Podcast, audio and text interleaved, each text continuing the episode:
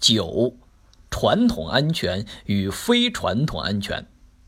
一、传统安全威胁与非传统安全威胁。第一点，所谓传统安全威胁，主要是指军事威胁及威胁国际安全的军事因素；非传统安全威胁是与传统安全威胁相对而言的。是指除军事、政治和外交冲突以外的其他对主权国家生存与发展构成重大威胁的安全问题，如经济安全、信息安全、生态安全、恐怖主义、环境污染、民族宗教冲突和高危传染性疾病等。冷战结束后，非传统安全问题趋于突出。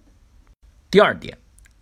传统安全与非传统安全不仅相互依存、相互交织、相互渗透、相互牵制，而且在一定条件下相互转化，这使维护国家安全的问题变得更加错综复杂。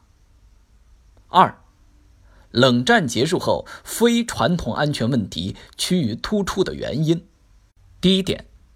冷战结束使冷战时期被两极对抗所掩盖的地区性矛盾与冲突纷纷爆发。第二点，长期以来人类过度崇尚经济主义，使环境保护、能源的合理利用等问题日益突出。第三点，经济全球化所导致的全球相互依存关系日益加深。各国的命运也更多的与外部的稳定和发展紧密相连。三，非传统安全威胁的突出，使经济因素和文化因素对世界政治的影响力上升。第一点，经济因素对世界政治的影响日益加大。第二点，文化因素也会成为国际社会中的突出问题。四。